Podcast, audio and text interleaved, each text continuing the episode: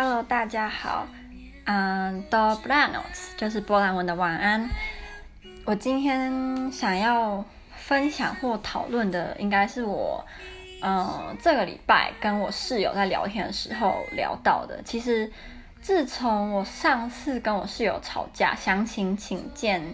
我也不知道是哪一个录音，总之我之前就有跟我室友算是吵架过一次。那之后我跟他相处的方式就变得跟一开始非常的不一样。我觉得有可能一开始两个人都想要展现自己最好的一面吧，所以我对他会比较友善，应该也不能说我现在不友善。就是我如果在宿舍的话，大部分时间我是想要安静，然后我想要做我自己的事情，除非我没有在干嘛，然后他也没有在干嘛，我就会觉得我们来聊天没有关系。可是如果我在读书，或者是我在做我想做的事情，我就不会想要讲话，因为其实我跟他共同的喜好或兴趣也不多。然后他就跟我相反，他是很喜欢跟我讲各式各样的事情。可是我会反感，是因为他跟我讨论或者想要跟我分享的这些事情里面，十件有九件基本上都是不好的，都是他想要抱怨的事情。所以我觉得跟他聊天，我就是在听他抱怨。那听久了，我自己会觉得很烦，对。然后，嗯、上这个礼拜我忘记是礼拜几，他就跟我说，他那时候心情就很不好，因为他现在在办波兰的应该是居留证，可是波兰的效率非常非常的差，所以他一开始他好像到目前已经等了六个月了，然后他上应该是这个礼拜上个礼拜被通知说他还要再等八个月，那这八个月他就不能够。就是离开波兰，他只能留在波兰。对，那为什么会这样呢？因为他的签证过期了。其实我自己是觉得，在这一块他必须要负很大的责任，因为他本来就应该要算好，说他签证什么时候过期，那是不是要过期之前，比如说回泰国，或者在之前就先办什么什么什么，而不是等过期了，他已经非法留在这边，他才赶快去办这些。然后加上他又从华沙搬到波兹南，所以又会。有一些资料转移的问题，所以他就把自己变，就是搞到一个很麻烦的情境。那他之前因为家里有人，就是呃，反正他之前因为私事的关系，就有回泰国十天。那这十天也是就是在波兰的泰国领事的外交人员，就是替他背书，让他可以回回泰国，不然他是完完全全。不可以离开波兰半步，然后波兰对这一块似乎也非常非常强。我猜应该是大部分的国家都会很强硬吧，但波兰在这一块就是异常的强硬，就是绝对不允许他离开波兰，无论是什么原因。那他因为那个私事是蛮严重的，所以他才波兰才特例让他可以回去，因为有那个外交人员的背书这样。所以他就跟我讲说，他听到又要再等八个月，就是他就非常的生气，因为他已经这个学期也是他的第一个学期，大一的上他的大一上学期，他已经因为这些办居留证的事情翘非常多的课。虽然虽然我要偷偷 OS，就是就算不是这些事情，他也很会翘课，但这些事的确让他必须要就是翘课，所以他就觉得说他翘这么多课，好像。没有什么，为了一件根本没有什么进展的事情，所以他就很生气。他那时候就跟我说，他跟他阿公就是感情很好，然后他阿公已经八九十岁了，然后他希望能够多陪家人，然后不知道还能够陪他们多久，然后他就讲到要哭这样。嗯，我就跟他讲说，因为他家境非常的好，他就是。呃，来自一个很有钱的家，等于说他其实是可以有本钱当千金大小姐的，所以我就跟他讲说，你当初到底为什么要 选波兰？就如果在你心中，因为每个人心中，我相信都会有一个，比如说你最在意的是什么，然后有一个先后顺序。然后我就跟他讲说，如果你最在意的是家人的话。你当初感觉就不不应该要选择波兰，你可能因为他之前在日本读，是有在新加坡。我就说你当初就应该，比如说留在日本，或者是留在新加坡，或者是留在亚洲。你这样如果要随时回泰国的话，几个小时之内就可以回去了。所以假设你的家人真的出了什么急事，或家里有紧急的事情，你就可以很快回去。他就说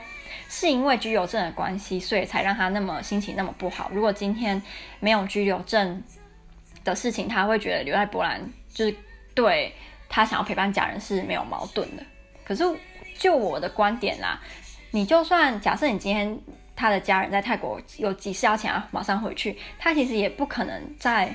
两三个小时、四五小时就回。回到泰国了，至少都要十十几个小时。所以，如果真的有那种非常非常紧急的事情，有时候一两个小时或两三个小时之内没有解决，或者是没有怎么样，就就没了。我我是这我是这么想的啦。所以，我就觉得，如果今天他心中的第一顺序是家人的话，他真的不应该选波兰。就是我觉得跟他的他的那个心里的那个那个一二三四五。最重要的什么东西是有矛盾的，就对。然后，反正他就一直跟我抱怨这件事情，然后他就他就一直要哭，因为他前阵子因为家里的事情，所以他感觉心理状况很不稳定，然后他一直吐。我记得他在我去英国之前，他一个礼拜有一次就吐了三四次，然后他会半夜起来哭。我为什么知道？因为就是我讲说我我对声音很敏感，所以他其实只要有。不小心大声一点点，我就会起床了。然后我记得好几次，他半夜就是因为在哭，然后我就醒来，然后我就看到他整个人就坐起来，然后在那边哭这样。所以他那一阵子情绪非常的不稳定。所以，嗯，我就觉得说，至少这次希望有给他一个教训，就是不要不注意自己签证的时间，就是过期了，你最好就是在过期之前回去。像我都会非常非常的注意我在波兰的签证时间，然后我。嗯，都会算好就对了。像暑假什么时候啊，什么时候？呢我如果回台湾，最好什么时候去办签证会比较好等等。我觉得这是一个大人本来就应该为自己负责任的态度。然后另外一个是，我觉得出国留学有好有坏。那在尤其是如果你不是在台湾附近留学，如果今天他就是喊留学，那我就觉得就还好。我指的是能不能马上回台湾这件事。可是像如果你今天在欧美的话，出国的坏。出国读书的坏处之一，是呃，如果你今天家人对你很重要啦，那绝对就是你没有办法在家人最需要你的时候马上出现他的身边。所以我觉得另外一个代能够代表你已经长大，或者是你比较成熟，就是你要为自己的选择负责。所以我我来波兰读书，我也很清楚，如果今天我的家人在台湾发生什么很需要我的事情或怎么样，我是没有办法马上赶回去的。可是，嗯，我在来波兰读书之前，我就有想过这些事情。那我也知道，呃，如果真的怎么样的话，可能会发生让我一辈子都很后悔的事情，或怎么样，我也必须要就是承担。那我也不可以，呃，在里面怨天尤人啊什么，因为这是我自己的选择。可是我发现，我跟我室友相处久了之后，我觉得有可能是因为他。呃，家境的关系或怎么样，他似乎对于承受压力是很的能力是很很不好很低的，所以我就常常要听他跟我抱怨说他生活中发生了各个大大小小让他不能忍受的事情，例如老师很机车，同学很机车，然后做报告的时候很烦，然后怎么样，就是我就会觉得。一直接受他的负面情绪，让我有时候会很烦躁。我就很想要跟他讲说你，你跟我抱怨的时间，你早就可以把你抱怨的这件事情做好或处理好了。可是我又觉得，好像有时候我也应该要体谅他，跟我一样是在国外读书，然后这是他嗯第一次来波兹南定下来，然后来这边重新读书，所以可能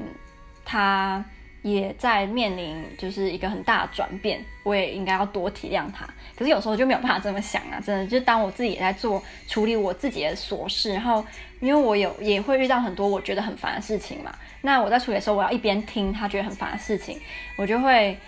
更更没有耐心。所以有时候我真的不是故意对他没有耐心，或者是不听他讲。我也我几乎从来没有主动跟他讲说你不要跟我讲，可是我会。反应的比较冷淡，就如果我今天我觉得他跟我讲那些事情是，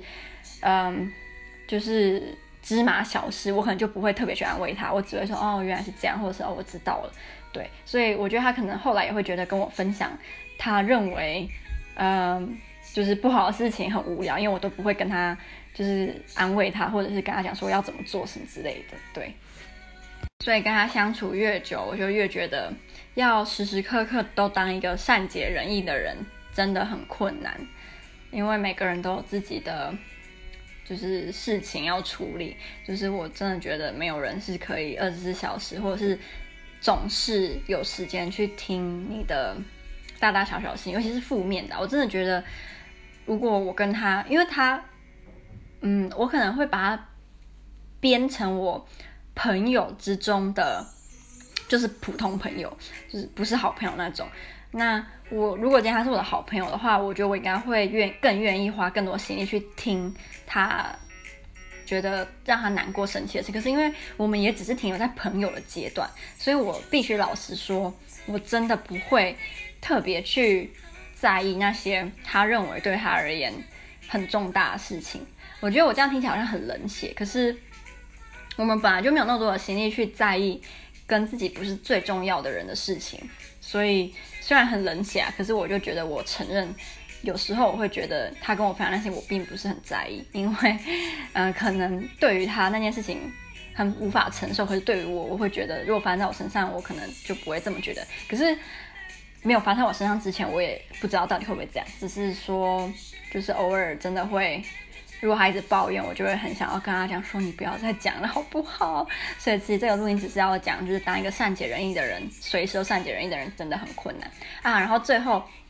我最近迷上。就是看樱桃小丸子，结果我已经连续看了二十几集啊，三十集，因为一集才十分钟，所以我就一直这样说哦，我看完这集就去做功课，我看完这些是读书，结果可能就一次看了好几集。我觉得樱桃小丸子真的超好看，虽然樱桃小丸子有时候很机车，可是因为我跟她一样也是妹妹，然后我有一个姐姐，如果不算我同父异母弟弟的话，所以我有时候都会觉得我小时候好像也是这么白目，